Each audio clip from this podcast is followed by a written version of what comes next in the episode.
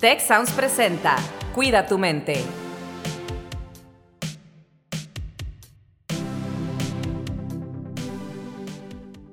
Hola, ¿qué tal? Es un gusto saludarles de nuevo. Soy Rosalinda Ballesteros y esto es Cuida tu mente. El día de hoy no nos pudo acompañar Carlos Ordóñez. Le mandamos un saludo y esperamos que se recupere pronto.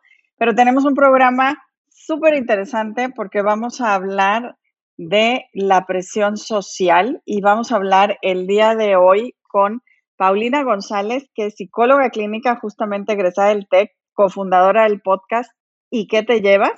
Y con María José Montes, estudiante de Relaciones Internacionales del TEC de Monterrey. Bienvenidas, Paulina, ¿cómo estás? Hola, Rosalinda, muy bien, muchas gracias por la invitación. María José, bienvenida.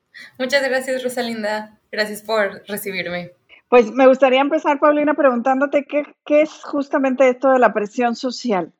Bueno, si lo dijéramos así como en palabras sencillas y pues es, la misma palabra lo dice, ¿no? Es esa presión o, esa eh, fuerza que viene de afuera, social, de amistades, de personas cercanas, etcétera, por alcanzar cierta meta o cierto estatus, cierta posición.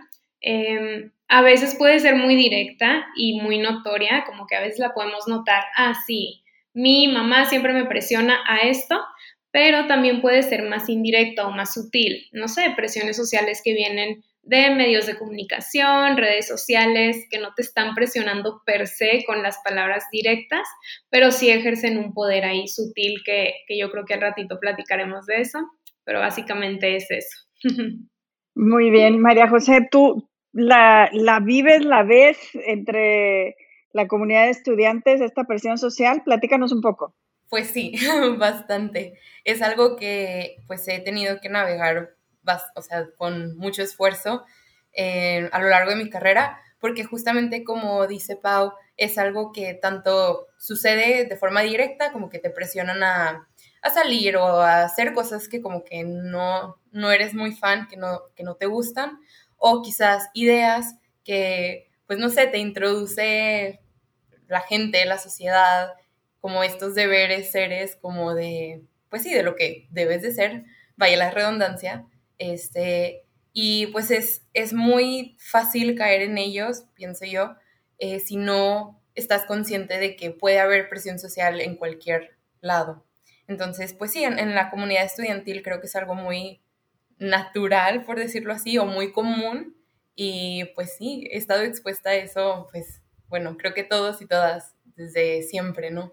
Y, Paulina, a ver, si es fácil caer, o sea, como que te sientas presionado, presionada eh, por, por los estándares de los demás o porque los demás están haciendo algunas cosas de algún modo y tú también sientes que las tienes que hacer así aunque no quieras. Uy, totalmente. Yo creo que sí es muy fácil caer ante la presión social ¿Por qué? Porque todas las personas compartimos el miedo a ser rechazadas. Entonces, algo que nos impulsa a ceder ante estas presiones sociales o actuar en contra de nuestra voluntad o nuestros valores o nuestras creencias es esa necesidad de pertenecer. Entonces, sí, yo creo que es muy fácil que cualquier persona caiga.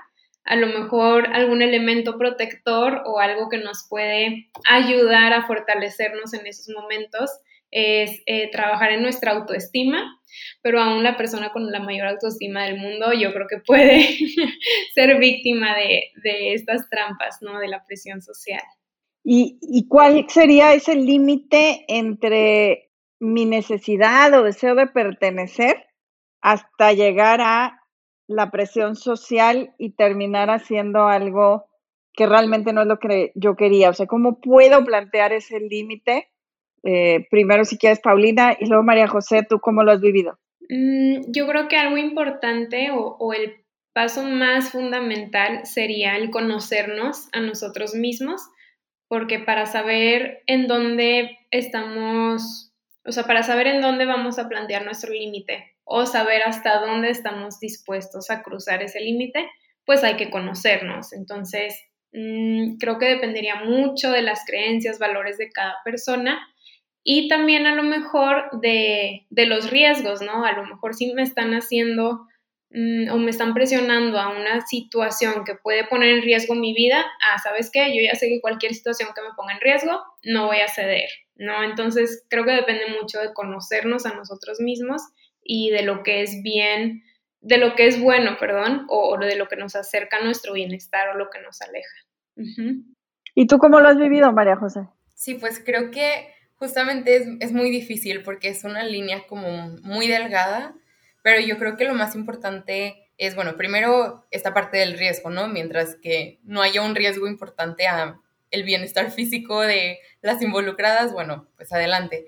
Pero creo que, bueno, mínimo a mi experiencia es como, bueno, si es algo que nunca he intentado, que quizás mm, no sé si me disgusta o o me gusta, pues ok, voy para ver qué tal, porque quizás, quizás sí, sí lo disfruto, ¿no?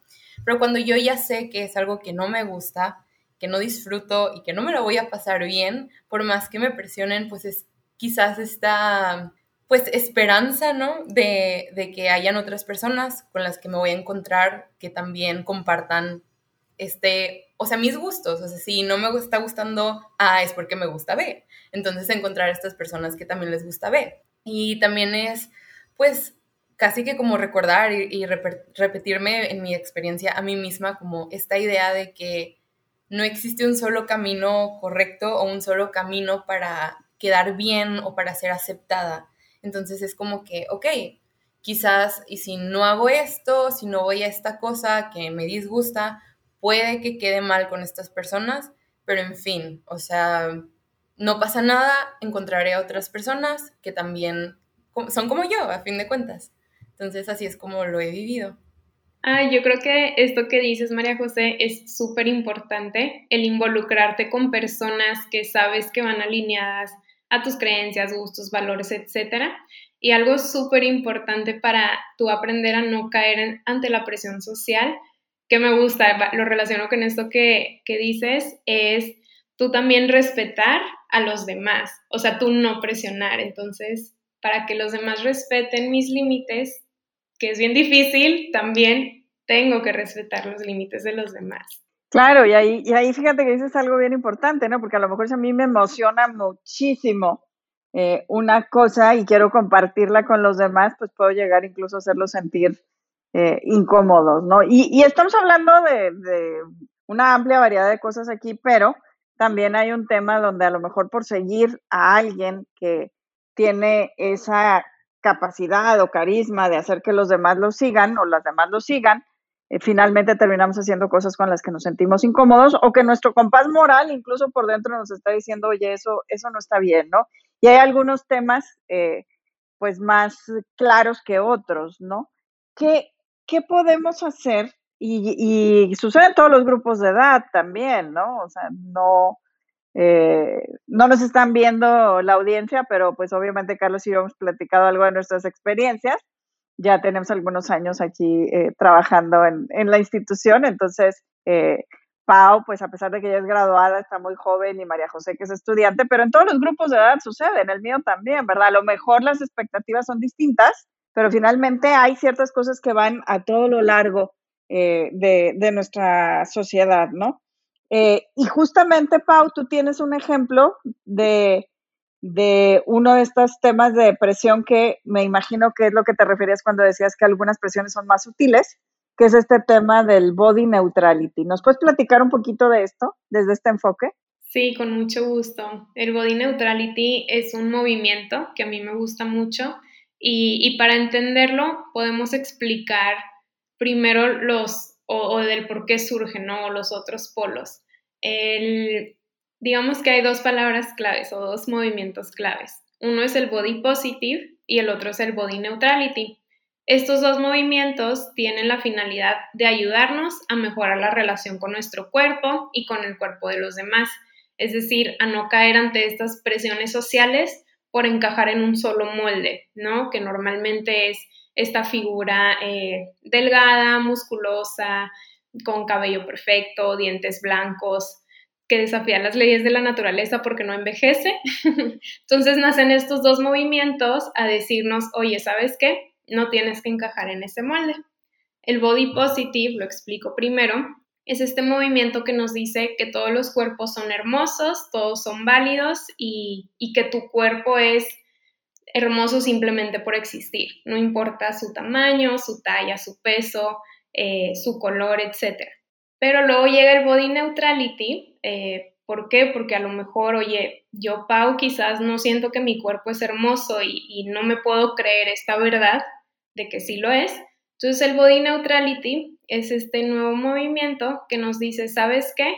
No tienes que amar a tu cuerpo así, tal y como es y todas las imperfecciones, pero tampoco tienes que odiarlo. Entonces se sitúa en un punto medio de, ¿sabes qué? Yo no odio, pero tampoco amo a mi cuerpo, sino agradezco lo que es. Agradezco que mis piernas eh, me llevan a mis clases. Agradezco que mis oídos me permiten escuchar este episodio de podcast. Entonces el body neutrality nos invita a eso, que en español es esta neutralidad corporal, como a tomar una posición de neutralidad con tu cuerpo, no juzgarlo ni positivo ni negativamente, simplemente por lo que es. Eso es en pocas palabras. Espero que haya hecho sentido. ¿Hizo sentido? Sí, por supuesto. Y, bueno, justo en, en, otro espacio platicaba yo de este tema, ¿verdad? Que si tú ves las redes sociales, pues ves, eh, pareciera que todo el mundo está en la playa y tiene el cuerpo perfecto y además comen unas cosas espectaculares de calorías, pero no engordan ni no envejecen. Y aparte tenemos un culto, ¿verdad? A esta, a esta figura, ¿verdad? De la persona que no envejece y sigue siendo eh, joven toda su vida y, y, los hijos e hijas se parecen a sus papás, parecen gemelos, ¿verdad? Más que más que las generaciones, cuando en realidad pues hay oportunidad de gozar en, todas las edades, en todos los, en todos los aspectos. ¿No, María José? ¿Tú lo has, lo has visto, lo has vivido? Sí, eh, en vivo y en directo este, me pasó que, bueno, desde que estoy chiquilla, 12, 13, pues estuve expuesta a redes sociales, ¿no? Y principalmente en la red social que ahorita ya está pues bastante muerta, pero que en su momento fue muy importante, este Tumblr.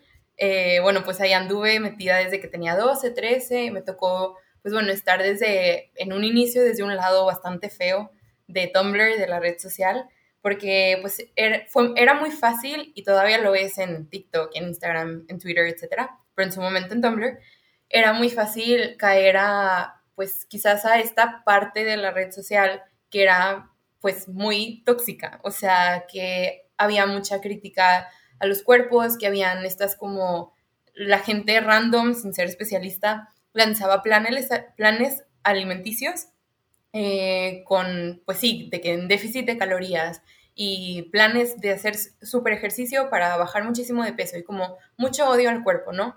Y luego me tocó de igual forma presenciar el comienzo del body positivity allá como 2014, 2015 y pues bueno, todo el auge que se vivió mientras, bueno, este, en este momento yo estaba en prepa, entonces, bueno, estando en prepa y así, este, y pues sí, justo es, era como estos mensajes súper bombardeantes de como que ama tu cuerpo y como tu cuerpo es hermoso y todos los cuerpos son hermosos y como que ese era todo el mensaje que circulaba.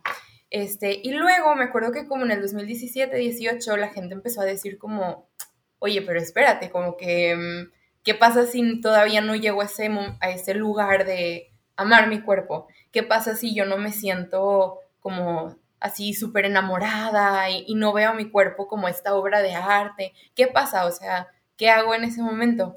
Entonces me acuerdo que pues cuando ya empezó el Body Neutrality, este, pues ya por 2018, bueno, es cuando yo me acuerdo 2019, que justamente era esta, estas, esta otra parte diciendo como, no pasa nada, o sea, puedes existir en tu cuerpo. Y yo me acuerdo que fue muy, fue muy impactante porque pues es como hasta cierta liberación, ¿no? Como que de siempre estar pensando en el cuerpo, o sea, vaya, mi primera dieta la hice a los 12 años, entonces es como que de estar toda la adolescencia pensando en mi cuerpo y en cómo se ve y en qué le debo de cambiar y qué está feo, qué está bonito, qué, o sea, pensando exclusivamente en mi cuerpo, es como, ah, pues puedo no pensar en mi cuerpo, o sea, puedo, en su imagen más bien sea, puedo existir libremente. Y sobre todo, o sea, como históricamente a las mujeres se nos ha como inculcado que nuestro cuerpo y cómo luce tiene una, un valor enorme, pues el dejar de pensar en, en, cómo se ve hasta es, pues hasta revolucionario, ¿no? O sea, es como, es muy liberador el simplemente poder existir y respirar y comer y listo, y ya está, y no tener que pensar en, en nada más. Y sí, esa es mi experiencia. Claro, yo te diría a lo mejor desde el punto donde yo estoy, por ejemplo, el tema de que siempre ha habido una presión eh, hacia las mujeres. Eh, en mi caso, por ejemplo, que pues ya tengo cierta edad, ¿verdad? También empieza a haber una presión por seguirte viendo joven, ¿verdad? Y ocultar, ¿no? La, la, la edad. Y entre menos pareces la edad que tienes, eh, parece sutil también, pero pues no lo es, ¿no? Y hay toda una industria alrededor de esto. Así como la industria de las dietas, pues también hay toda una industria alrededor de eh, la cosmética o incluso más allá, ¿verdad? Para eh, continuar viéndote joven. Y es como decías, no es como una presión que alguien más te haga, sino que tú misma, como mujer, te la haces, ¿no? Y aquí coincidimos tres mujeres, ¿no? En mi observación, sea, en lugar de que el mundo haya sido más equitativo a decir todos envejecemos o todos tenemos diferentes cuerpos, ahora a los diferentes modelos de masculinidades los estamos invitando a esta locura de la exigencia sobre el cuerpo, eh, en lugar de, eh, digamos, que liberar eh, a las diferentes expresiones que pueda haber de la mujer, ¿verdad? Entonces creo que, de hecho, estamos yendo hacia un aspecto todavía más tóxico respecto a eh, nuestra relación con los cuerpos. Eh, Pau, y si por ejemplo yo me doy cuenta que estoy en este esquema donde la presión social me está haciendo tomar unas decisiones, ¿qué puedo hacer? Pues un montón de cosas. Em, es, es difícil, digo, podemos hacer muchas cosas, no es trabajo fácil, primero que nada, yo creo que sería cuestionarnos, ¿no? Como lo estamos haciendo el día de hoy platicando, cuestionarnos qué son esos modelos de belleza, por qué me quiero acercar a ellos, a quién le conviene que me acerque a ellos, ¿no? Como decíamos, pues a la industria de las dietas, de los cosméticos, etcétera. Entonces, primer paso, cuestionarnos. Y segundo, es ir poniendo nuestros límites, ¿no? Como lo decíamos hace rato tanto hacia adentro como hacia afuera. Entonces, un ejemplo de qué podemos hacer en mis propios límites podría ser, ¿sabes qué? Si en mis redes sociales y en Instagram yo todo el tiempo estoy siguiendo cuentas fit y de dietas y de modelos que probablemente editen sus fotos o probablemente dedican todo su tiempo a vender su cuerpo porque ese es su trabajo. Eh, ¿Qué puedo hacer? Pues dar un follow ¿no? O dejar de seguir a esos usuarios que solamente me hacen compararme más. Entonces es un ejemplo de hacia adentro que puedo hacer. Y algo muy importante es poner límites también hacia afuera, que es lo que sirve muchísimo interrumpir la conversación o cambiar el tema. Es decir, dejar de hablar de cuerpos de los demás, dejar de hablar de mi cuerpo con los demás. Por ejemplo, y, y aquí estamos tres mujeres, típico ir a desayunar con amigas o a cenar con amigas. Ay, ¿viste el vestido que usó no sé quién en la boda de tal?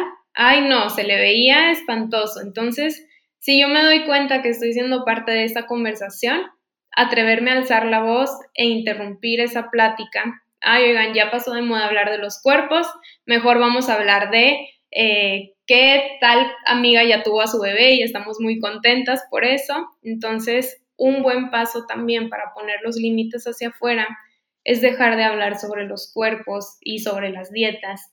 Em, eso tiene un efecto social muy importante porque no solo me ayuda a mí a mejorar la relación con mi cuerpo o cómo me hablo sobre mi cuerpo, sino también me ayuda a hacerlo en mi círculo social, que realmente es de ahí de donde viene la presión. Y bueno, también de los medios ¿no? de comunicación, dejar de seguir esas cuentas o esos noticieros o esos canales que, que, no me, que no me hacen bien o no me llevan a una relación saludable con mi cuerpo. Em, ¿Qué más podemos hacer? Si yo ya me di cuenta, híjole, ¿sabes qué? Es que creo que necesito mejorar la relación con mi cuerpo y no sé cómo. Puedo aprovechar para hacer el comercial. Eh, yo coordino un programa que se llama Body Image Program. Esto lo hago a través de Comenzar de Nuevo.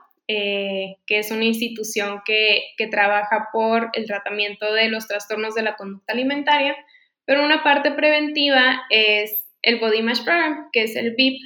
Entonces, este programa nos enseña herramientas como los ejemplos que di hace ratito, de cómo aprender a interrumpir esta conversación, de cómo aprender a no ceder ante estas presiones y cómo empezar a hacer actos que me ayuden a mejorar mi relación con mi cuerpo. Un ejemplo es, ¿sabes qué? Eh, esa prenda de ropa que tengo a mero atrás en mi closet, porque no me atrevo a ponérmela. Bueno, un día me la voy a poner. No me tengo que exponer así yendo a la escuela o yendo a mi trabajo si no lo deseo, pero déjame me la pongo dos horas en mi casa o voy al parque a ver qué pasa, ¿no? Muchas veces nos damos cuenta que no, no pasa nada, ¿sí? O si alguien me llega a criticar porque me puse esa eh, minifalda o, o esa blusa de tirantes, me critican mis brazos, ¿sabes qué? Yo quiero mis brazos porque me dejan abrazarte, así que dejemos de hablar de eso. No es ir entrenando esas habilidades eh, que no son fáciles, yo lo sé, lo he vivido, pero poquito a poquito ir entrenando esas habilidades de cambiar la conversación.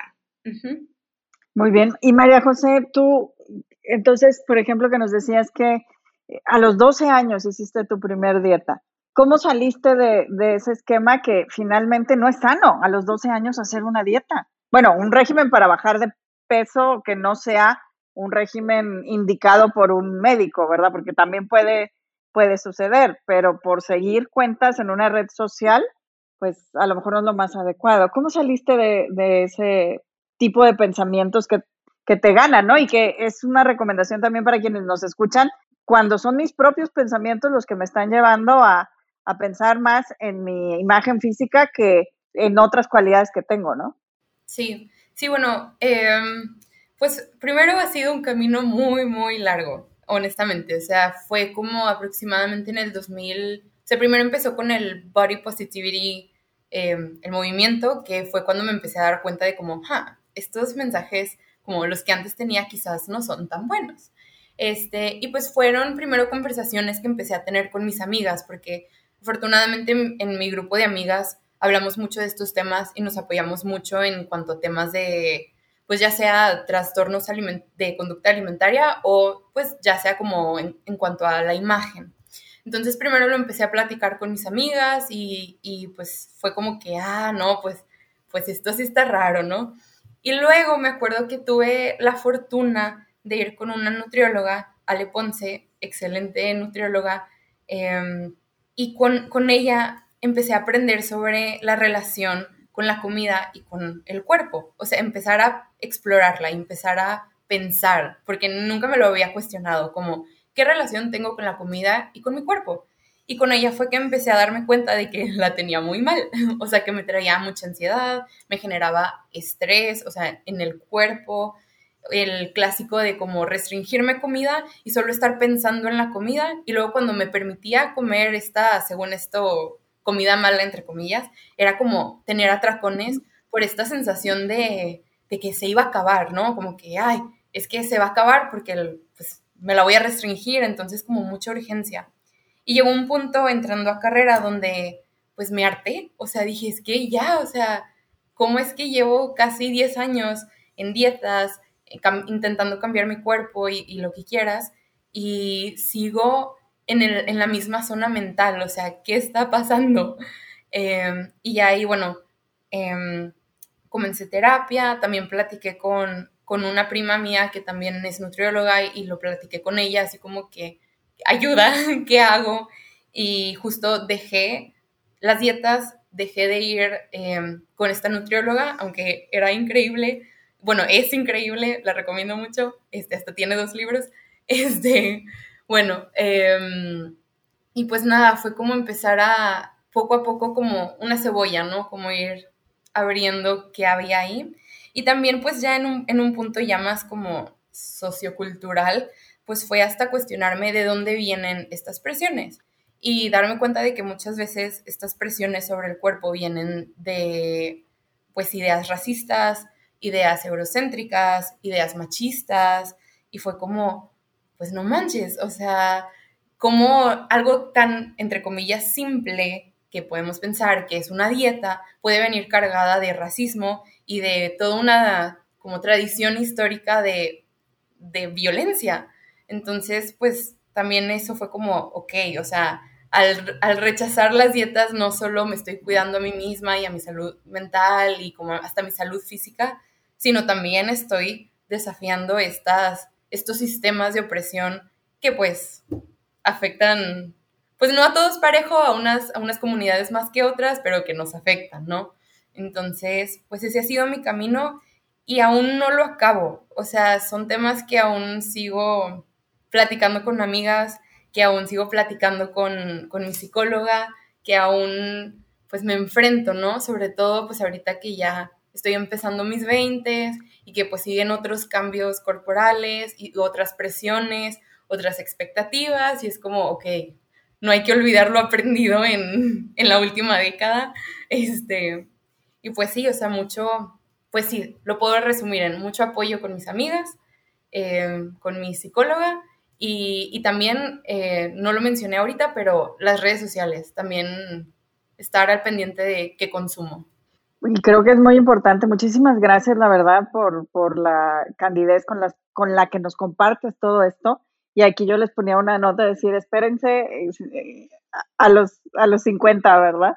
Eh, que normalmente, pues también, como les decía, todos estos retos se van eh, transformando en distintos eh, retos, pero en todas las edades, en todos los grupos sociales hay estos retos, pero sí, tienes mucha razón, hay muchos estereotipos eh, detrás de todo lo que estamos viendo. En este particular tipo de presión social de la que hemos hablado el día de hoy, porque además hay otros que pues no vamos a alcanzar a tocar en este podcast, pero que por supuesto están invitadísimas a venir de nuevo a acompañarnos y seguir hablando de este tema que da para mucho, pero sobre todo este tema, como decías, Pau, de querernos, conocernos, apreciarnos y también aquello que queremos mejorar, pues aprender cómo mejorarlo, ¿verdad? Fíjate que curiosamente aquí Carlos y yo siempre que cerramos el episodio decimos, bueno, ¿y qué te llevas de este episodio? ¿No? Entonces, Pau, ¿qué te llevas de este episodio? María José, ¿qué te llevas de este episodio? Ay, qué bonito, me encanta esa pregunta. pues, ¿qué me llevo? Me, me, llevo esta bonita charla, me encanta compartir información así, concisa, platicando como si estuviéramos tomando un café.